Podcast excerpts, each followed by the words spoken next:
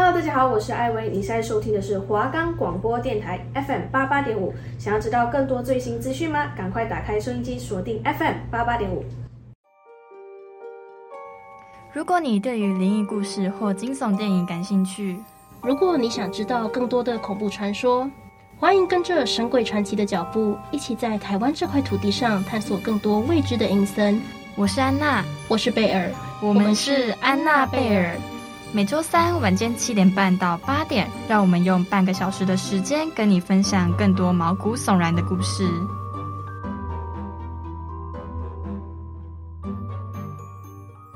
我们的节目可以在 First Story、Spotify、Apple Podcast、Google Podcast、Pocket Cast、SoundOn Player 还有 KKBox 等平台上收听，搜寻华冈电台就可以听到我们的节目喽。温馨提醒。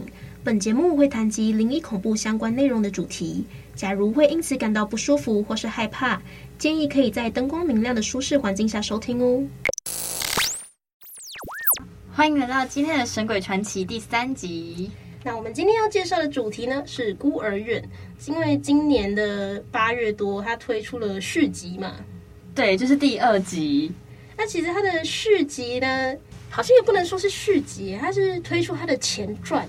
所以他年龄会，他不是二十三岁了吗？那女主角不是二十三岁了？演他女主角的演员是二十三岁，然后他要演小朋友吗？对，他回去演这个九岁。那剧组要怎么去解决这个问题呢？我觉得超厉害的，他们是让其他人去穿增高鞋，然后就去衬托出这个女主角符合她九岁的身高比例，我觉得超强的。嗯，我那时候有看到这篇新闻，我也觉得非常厉害。那在二零零九年呢，孤儿院的第一集就拿下了八千万的美金票房，然后有着惊悚片的标杆之称。而且，国外不是有那种两大的影评网站嘛？一个是 IMDB，然后另外一个是烂番茄网站嘛。然后这两个指标呢，IMDB 它拿到了十分钟的七分，烂番茄得到了五十八 percent 的高分，这其实分数算蛮高的诶，怪不得是一个标杆。那第二集听说这个恐怖跟悬疑的程度都有顾到，还有超惊喜的反转，就是非常非常的期待。那 个我还没看过，我也还没看过。就是网络上都会有一些剧透嘛，我这个人就是会先去看剧透的人，所以呢，我可能到时候就会去看了。暴雷警告。接下来的内容会谈及到电影的故事大纲，还有心得感想。如果还没有看过这部电影，可以先看完电影再回来继续收听我们的《神鬼传奇》。那第一集呢，就是在讲一个夫妻凯特还有约翰，因为凯特流产的阴影，所以就想说要认养一个小女孩，那个小妹妹嘛。对，小妹妹就是那个女主角嘛，她的名字叫做艾斯特。然后她表面上就是看起来哇。天真无邪哇，清纯少女。然后可是实际上，她就患有一个叫做脑垂体机能低下症状的三十三岁女人。所以其实她是三十三岁的女人吗？对，只是她长得像九岁啊，那好恐怖哦。对啊，这很恐怖啊。可是大家都以为她就是一个天真无邪的小妹妹。然后她自己也没有讲出来，她自己没有讲出来，因为她靠着她这个脸，就是九岁的脸嘛，然后就到处骗人，就是靠着她极致童颜，然后去招摇撞骗。对，然后到处勾引别人。什么一言不合就杀人，哇，好恐怖！最后勾引那个约翰，就是那个男主角，对，就是那个男主角。然后勾引不成，他就痛下杀手，哇，要杀人呢！哇，人家把他领养回家，就是直接把杀鸡带进家里了。结果那个女主人凯特，她就发现这个事情，最后就是结束了那个艾斯特的生命。那我们现在讲完第一集的，那我们再分析一下第二集的剧情。好，第二集的剧情呢，就回到艾斯特在爱沙尼亚的精神病院时期。因为第二集刚刚就有说是他的前传嘛，所以就是讲第一集的在以前一点的故事，就是在他被领养之前的故事。对，他那时候就是靠着勾引那个警卫，还有操控暴力的病友才逃脱。之后再假扮凯蒂跟理查的失踪女儿艾斯特。然后他就顺利的进入一个那个家庭生活，就是很美满那种生活。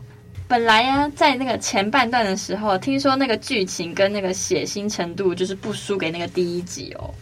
诶，说到本来，那所以是有反转的意思吗？对，突然中间就有一个大反转。凯蒂他儿子呢，就不小心杀死了他妹妹艾斯特，可是因为他妈妈不想让儿子坐牢嘛，所以一定会就是想要让他免于那个法律的制裁。就宣称艾斯特失踪了。之后整部片那个大反派哦，就变了一个人，你知道吗？就不是小女孩艾斯特，就变成是她妈妈凯蒂。后来就变成相爱相杀的剧情了，就变成有点像喜剧片这样子。反正后面就是变成黑色的幽默，增加这一部片的娱乐性，不像原本的第一集，可能就是单纯在讲那种恐怖的、单纯的惊悚这样子。对，但是第二集这个前传就会做的比较诙谐一点。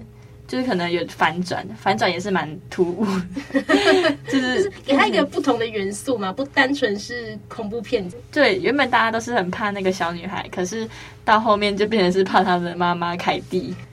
那它第二集的话，虽然跟第一集是完全不同的制作团队，但其实。出了续集的团队，他们也是算是做足了功课吧。他们有认真去研究说第一集的一些小特点、小彩蛋啊，这样子，像是为什么艾斯特喜欢画那种夜光画，或是他的骗术为什么这么高招，为什么这么容易就让别人可以受骗，这么相信他。那只要看完前传以后，一定会更了解实际年龄三十三岁的九岁小女孩，就是她更补充她的人物设定，让观众去更了解这个小女孩实际上到底为什么会变成这样子。但甚至剧组呢，他也在采访的过程中有透露出，哎，有意愿把这个经典的角色变成三部曲哦，也就是说，他可能会。再出个第三集也说不定。可是，哎，那个女主角不是已经 蛮老的？如果她再出个第三集，又隔隔一个十三年，可能跟第一集跟第二集相隔时间差不多的话，那那女主角可以等不起哎。我们可能需要更高的增高鞋。她四十几岁的脸，然后再来演九岁小女孩，我觉得就已经非常非常的不像。说不定她真的有极致童颜呢，还是说可能会演她第一集的后续的故事之类的？可能十年后、二十年后吧。应该了，会不会再找另外？一个长得很像的小女孩，就是比较年轻一点的。哎，但是她主演伊莎贝拉说她非常愿意继续出演这个角色。哇，我们就拭目以待吧。拭目以待，希望一两年之后就可以再看下一集了。对啊，那我们可以稍微来介绍一下《孤儿院》这部电影呢？它其实也是根据真实的事件去做改写引用的。像我们一开始提到，他是夫妻去领养小孩嘛，那这部分就是根据真实的事件来做转述。但我觉得真实的事件比那个孤儿院拍摄的手法还恐怖很多哎、欸，哦，很毛骨悚然，非常就是它真的发生在真实世界上。因为电影你可以说服自己说它就是一部电影，而且电影最后那个女主角就是永远都会死掉，你知道吗？那个坏人一定会走入一个 bad end 嘛，可是真实事件就没有一个后续、欸。对啊，不管怎么样，它都是一个坏的结局吧？我想。那我们现在来讲它的真实故事。在美国印第安纳州，有一对夫妇，他们就是一个大家庭。然后对生活就是哦，充满期待，都是一个挑战这样子。美国人好像真的都有个大房子，然后大概会有十三个小孩吧。对，他们都很会生小孩，非常就跟台湾少子化真的不能比。他原本已经有了三个儿子哦，但他们就是那时候想说再要一个女儿，因为他的妻子就是上了年纪了，四十五岁，他那时候就患上一个很严重的妊娠并发症，对。就是没有办法再生小孩了，可是他又就是很想要再一个女儿嘛。就是会有一种期盼，说我有那个能力的话，就会养更多的小孩呢。他就是对生活的渴望，所以他就决定在收养一个小孩。那他用收养的方式来弥补没有办法亲自生小孩的这个缺憾。对，然后他收养的小孩就是女生，就是有一个小妹妹。对，毕竟家里已经有三个男人了，哎，四个加爸爸，四个男人，啊，四个男人，真的可以陪他母亲聊聊天了。对啊，不然家里只有母亲一个女生。夫妇就是跟电影一样，就是养了一个女主角，她的真实名字叫 Grace，在二零零三年的时候出生在乌克兰，来美国两年哦，两年也蛮久的。对啊，两年其实蛮久了耶。然后她现在就是六岁，可是因为她得了一个叫做罕见先天发育不良生长疾病，所以她就会显得身材比较矮一点，然后可能骨骼比较异常，但是她长不大了，这样感觉。还有视力的问题。所以呢，就是因为他这个状况，他就被他前一个的养父母抛弃了，因为觉得哇哦，对，他被抛弃以后，就被送去了佛罗里达州的紧急收养中心，这样。那直到二零一零年的五月，他才被印第安纳州的这对夫妇就是遇见，因为他现在这个父母呢，就觉得他很可怜，所以他就想说同情这个小女孩。啊，他即使知道小女孩有这种。先天性的先天性的状况，他还是愿意把他带回家去照顾他。领养之后就把他带回家嘛。带他回家的时候，那个夫妇就发现他好像不太会走路，因为他不是有那个先天性的疾病嘛，而且骨骼又异常。而且那个当初收养的文件就也没有说他是什么疾病，他也没有写上，没有写说有这个状况哦。对，就没有提及这件事情，所以我觉得就是有点有点太好，有点隐瞒吗？对，就是应该要老实的跟那些养父母交代，对啊，让他们知道这个状况，可能要带他们去看医生啊之类的，对，后续照顾也会比较方便，就比较知道说要怎么照顾这个小孩是最合适的。那一对夫妇就是真的是大好人。他们真的把收养这个女孩当做自己的小孩在养。她被收养之后，就是跟她三个哥哥啊处的也蛮好的。那他们一家甚至会带着这个妹妹一起去迪士尼乐园哦。这个小姑娘呢，毕竟一开始刚踏入不熟悉的地方嘛，就是可能一开始会显得比较羞涩、比较紧张一点，比较内向，可能不太敢表达，会比较害羞。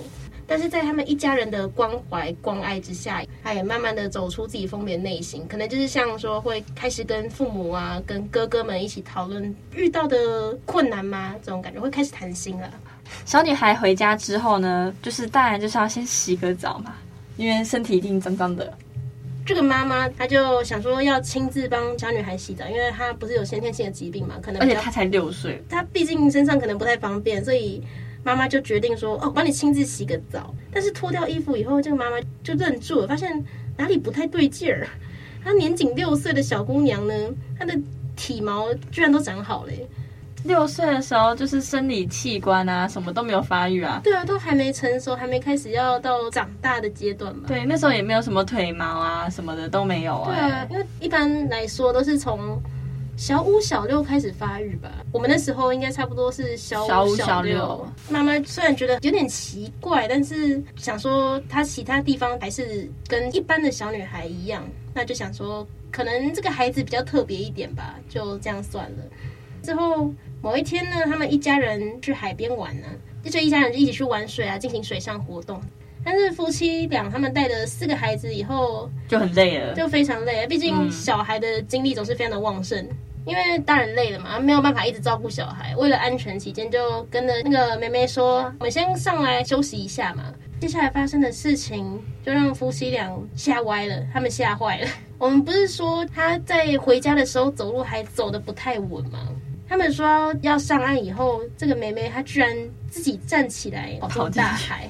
哇，哦跑进去哎，自己跑进去。对。他一开始他不是走路走还走不稳吗？他就这样突然自己站起来，然后咚咚咚就这样自己冲进去，就是为了玩水，直接学会走路了。对啊，他夫妻俩也这个傻爆眼呢，就想说，哇，为什么吓坏了？妈妈就非常的疑惑，到底发生了什么事情？他之前都还不太能走，诶，他居然直接跑起来了。那关于这个小女孩的疑问呢，就又多了一层嘛。之前又发现她的，嗯，之前就发现她长得特别快，然后现在又发现突然就可以跑了。那日后的相处中呢，夫妻俩也开始慢慢的观察到，她不是应该是一个六岁的小妹妹吗？通常可能会玩什么芭比娃娃、洋娃娃那种，反正就是对于这些六岁孩子感兴趣的玩具啊东西都蛮冷漠的，就是没有表现出他该有的兴趣。应该说该有嘛？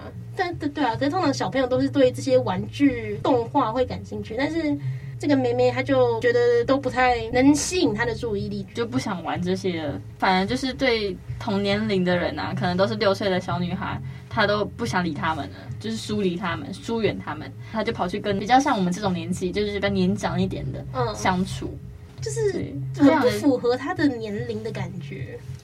对啊，因为她看起来只有六岁嘛。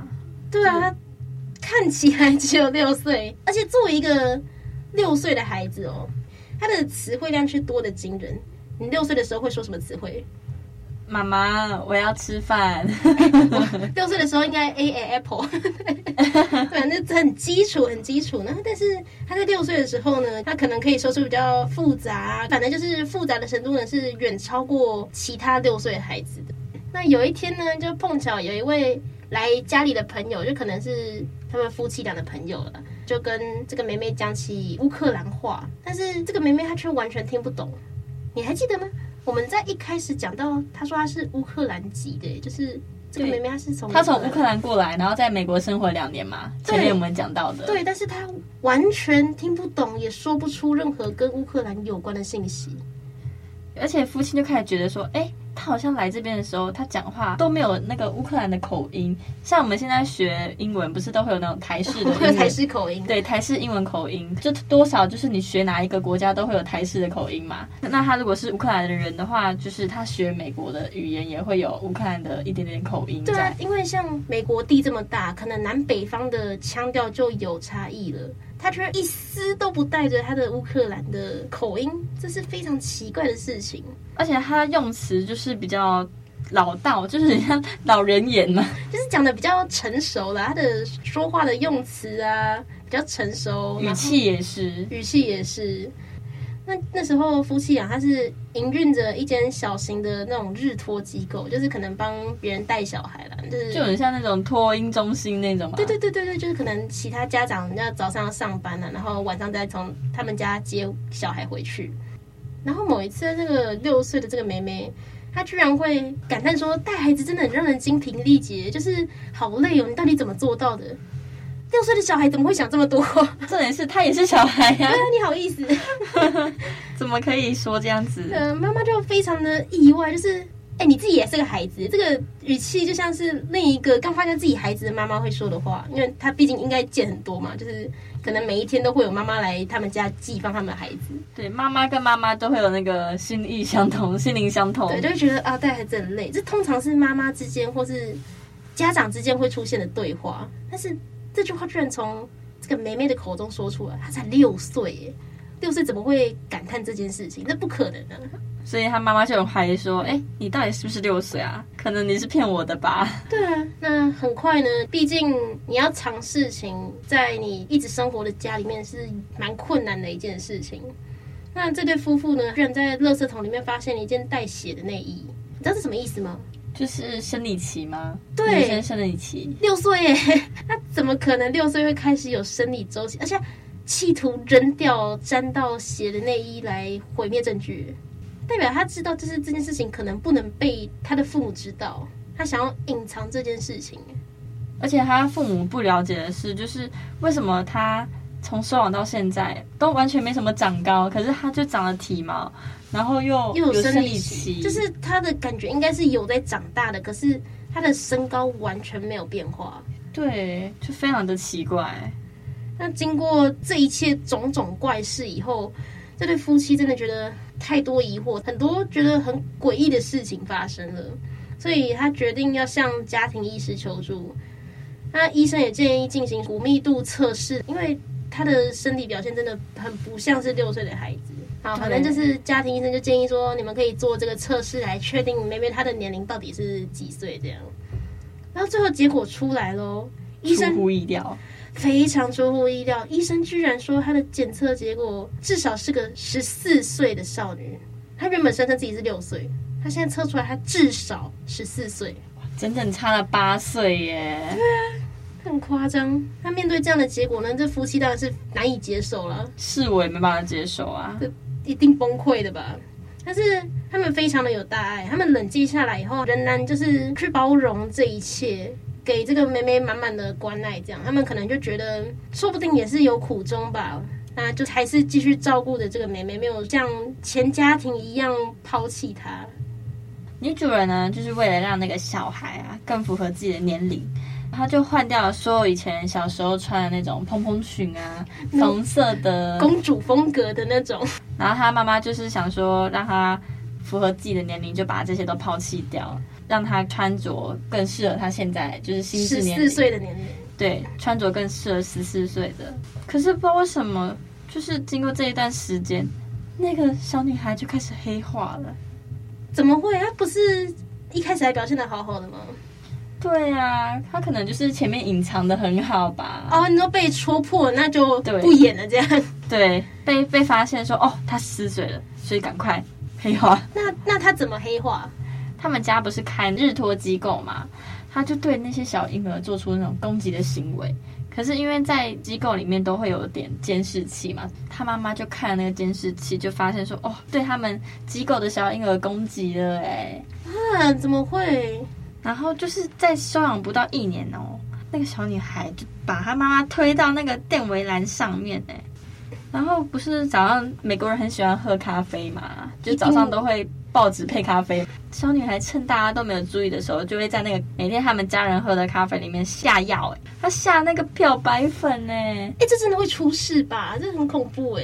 所以她家人发现的时候呢，他就问她说：“为什么要在里面加漂白粉？”嗯。然后他就说：“我想毒死他。”什么？为什么？为什么一个十四岁的小朋友要这样子做？好恐怖哦！真的。对，我觉得很毛骨悚然呢。怎么会？真的是黑化哎。可是呢，就是为了改善，他家人还是希望他可以好好的，就是接轨社会嘛。对，就希望他们还是可以和乐的相处，小女孩跟外面的世界可以和平的相处。嗯。所以呢，他就预约了那种家庭相处的课程，想说让。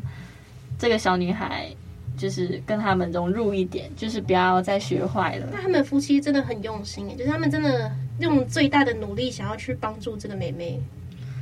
但是呢，这小女孩就是会用嘲笑的情感，然后来决定这个课程就是什么幼稚。她就说这个课程很幼稚，可是这就只是一个小小的开始而已。后面呢，哇！真的还不不够严重吗？他甚至已经想毒死他妈妈了，哎，真更可怕。那个小女孩啊，她本名叫做 Grace 嘛，我们现在知道她叫 Grace。Grace 就把刀啊会藏在沙发里面，哎，如果家人不小心做到的话，就这样直接戳到她屁股上，哎，屁股会开花的那一种。然后不然就是呢，往那个镜子上涂那个精血，然后如果精神崩溃的时候就会大叫。就是很诡异的那种叫哦，不是那种很正常的尖叫，然后还会画画说什么要杀掉他们的家人。如果我是这个妈妈，然后看到家庭中最小的孩子对我充满杀机，我应该会每天都活在一个很戒慎恐惧的情况下。更惊悚的就是呢，他在他父母睡觉的时候呢，他就会偷偷的站在他父母的床前面，威胁他们说：“哦，我要在你们睡梦中的时候刺死你们。”等于是活脱脱的恐怖电影上演在你面前，真实的恐怖电影，真实的可太真实了，会那个精神压力会非常的大。你然后夫妇呢，就是不得安宁嘛，所以就只能先把一些尖锐的物品先收起来，不然他小女孩不知道哪天就会拿刀再刺他们之类的，就突然压起来。对，所以之后呢，有一年的时间，Grace 就是一直在接受各种精神疾病的治疗，想说可能是精神上出了问题，就是一直间歇性的住院。他就会在医生面前就展现了他的真面目，哎，他就跟一个临床的治疗师说，他自己已经十八岁了，已经是个成年人了。嗯，然后 Grace 也就是向医生坦白说，哦，为什么他当初想要杀他的养父母的那个心理、那个心情，当下是为什么？然后说这样其实有点后悔，就不应该这样。夫妇呢，就向当地最高的的法院。提出申请，就说要纠正她那个小女孩的年龄，因为在不同的年龄都会有不同的治疗方式啊，像是可能像法律也会有不同的制裁、不同的规定，就是因为他毕竟现在他承认他是一个成年人嘛，那就应该用成年人的标准去对待他。跟呃，反正这对夫妇就是跟法律要求说，想要以成年人的标准去让 Grace 接受精神疾病的治疗。然后在二零一二年的时候，最高法院就判定说，Grace 生于一九八九年，比原本在乌克兰出生的二零零三年还老，对，还久非常多诶。谁能想到自己好心要领养回来的孩子，他居然是二十二岁的成年人？所以面对这样现实呢，父亲就想说，帮他办一下，就是成年人应该有的福利。他就算欺骗了他这么久，他还是给他办讨好这样。从精神病院出院之后，他就帮小孩租了一个房子，然后并提前付了一年的租金哦，然后也帮他置办了一些家具，就是把他当做一个成年人对待，就是希望可以让他上学，然后有一个读书的文凭。这样这对夫妻也真的算是仁至义尽哎。可是那个父母呢？那那个养父母帮他付了。一年的租金啊，他们就想要离开美国了，因为觉得真的太可怕了，就回去加拿大定居。然后他就希望他不要再跟 Grace 有有任何纠葛了，因为真的太可怕了。但是其实就是这种纠缠还没有结束，这个是不会结束的。剪不断理还乱。然后呢，他们夫妇的好心啊，就没有换来什么好报，他反而招来了更大的麻烦。因为收养案件的东西，有相关文件嘛？对，那个文件，嗯，都会设为机密，那个法律的记录会被密封起来，嗯、就是收起来，就是收呃收纳保存好这样。对，所以到了二零一六年，就是又有一对好心的养父母又要收养他，哈，所以他重操旧业，但是他又回去欺骗了另外一对就是单纯的夫妻，然后又要假扮自己是小孩子。那更让人出乎意料的呢，就是不是说一开始那对夫妻他们就搬到加拿大定居嘛？结果他们后来居然收到了刑事的指控，说他们在二零一三年的时候犯下遗弃罪，把未成年的妓女独自留在美国的公寓内啊，他失去联络。可是那个 Grace 已经是成年人了哎，一家人都已经被他骗那么久了，而且还有那个生命上的威胁。对。对，夫妇就突然面对这些嫁祸啊，还有这一连串的意料之外，生理跟心理都是精疲力尽的，就到崩溃的边缘了。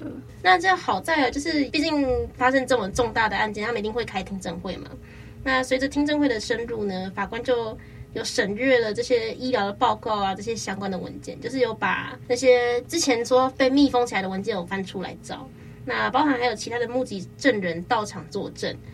所以才说认定就是 Grace，她是个完全有独立生活能力的成年人。那之后呢，这对夫妇就拍了收监照，以后分别以五千跟五千五美元被保释出来。那新的收养父母，就我们刚才提到他重操旧业的那个养父母，他也绝对放弃对 Grace 的监护权申请。最终呢，那对加拿大夫妇他也得以脱身，就是确定跟他。可以切断关系了，对，就完全没有关系了。那我们现在来讲，我们来讨论一下我们的心得，对，心得分享。现在讨论一下心得，我是觉得这部片没有比真实故事还恐怖哎、欸。我觉得真实故事是远远超过于孤儿院的剧情。虽然说可能毕竟是电影嘛，它一定会有惊悚的 jump scare，就是会突然跳出来吓你，会有更恐怖的画面。可是。你仔细去想哦，就是真实事件它带来的心理压力、精神损耗，这一定是远远大过于电影带给你的感受。对，而且呢，就是因为他们真实的不是六岁而已嘛，那他孤儿院里面讲的是九岁，九岁，其实六岁跟九岁真的差异很大。因为六岁你可能觉得还是一个小朋友，就是很小很小的小小孩。就是你对他就是觉得哇，就是每天对他好，哄哄他，对啊，这样就好了。六岁应该还是幼稚园的年纪吧？对，就是还在玩积木啊，玩那个切水果啊，差不多。可是就是变得非常的不一样。对啊，就你会发现，就是这个幼儿他又变成十四岁，然后又慢慢发现他其实真的是十八岁又二十二岁，这真的很恐怖啊！就是到底怎么去隐瞒他的真实年龄？对，其实电影的拍摄手法呢，我觉得就是有改编到这个故事，但是我觉得他把它改编的，就是没那么毛骨悚然，但是又很贴近原本的事情，还是有真实的故事的元素在里面。对，而且第二部感觉就是改编的更不一样一点，不是带一点诙谐嘛，啊、带点黑色幽默进去，让妈妈女主人变成更恐怖的角色。那个就把这个主角整个兑换了，对啊，就是把这是第二集就把主角放在女主人身上，就没有放在妹妹身上。对，其实恐怖的就变得不是那个小女孩，第二集的核心就不在小女孩身上。对，那我希望第三集核心还是可以回到小女孩身上。我也觉得很希望可以看到剧组就是接下来会带来什么样更精彩的故事。对，好，那我们今天的节目差不多就可以到这边喽。如果喜欢我们的节目的话，欢迎每周三晚间七点半到八点继续收听我们的《神鬼传奇》。我是安娜，我是贝儿，我们是安娜贝儿。那我们下次见喽，拜拜。拜拜。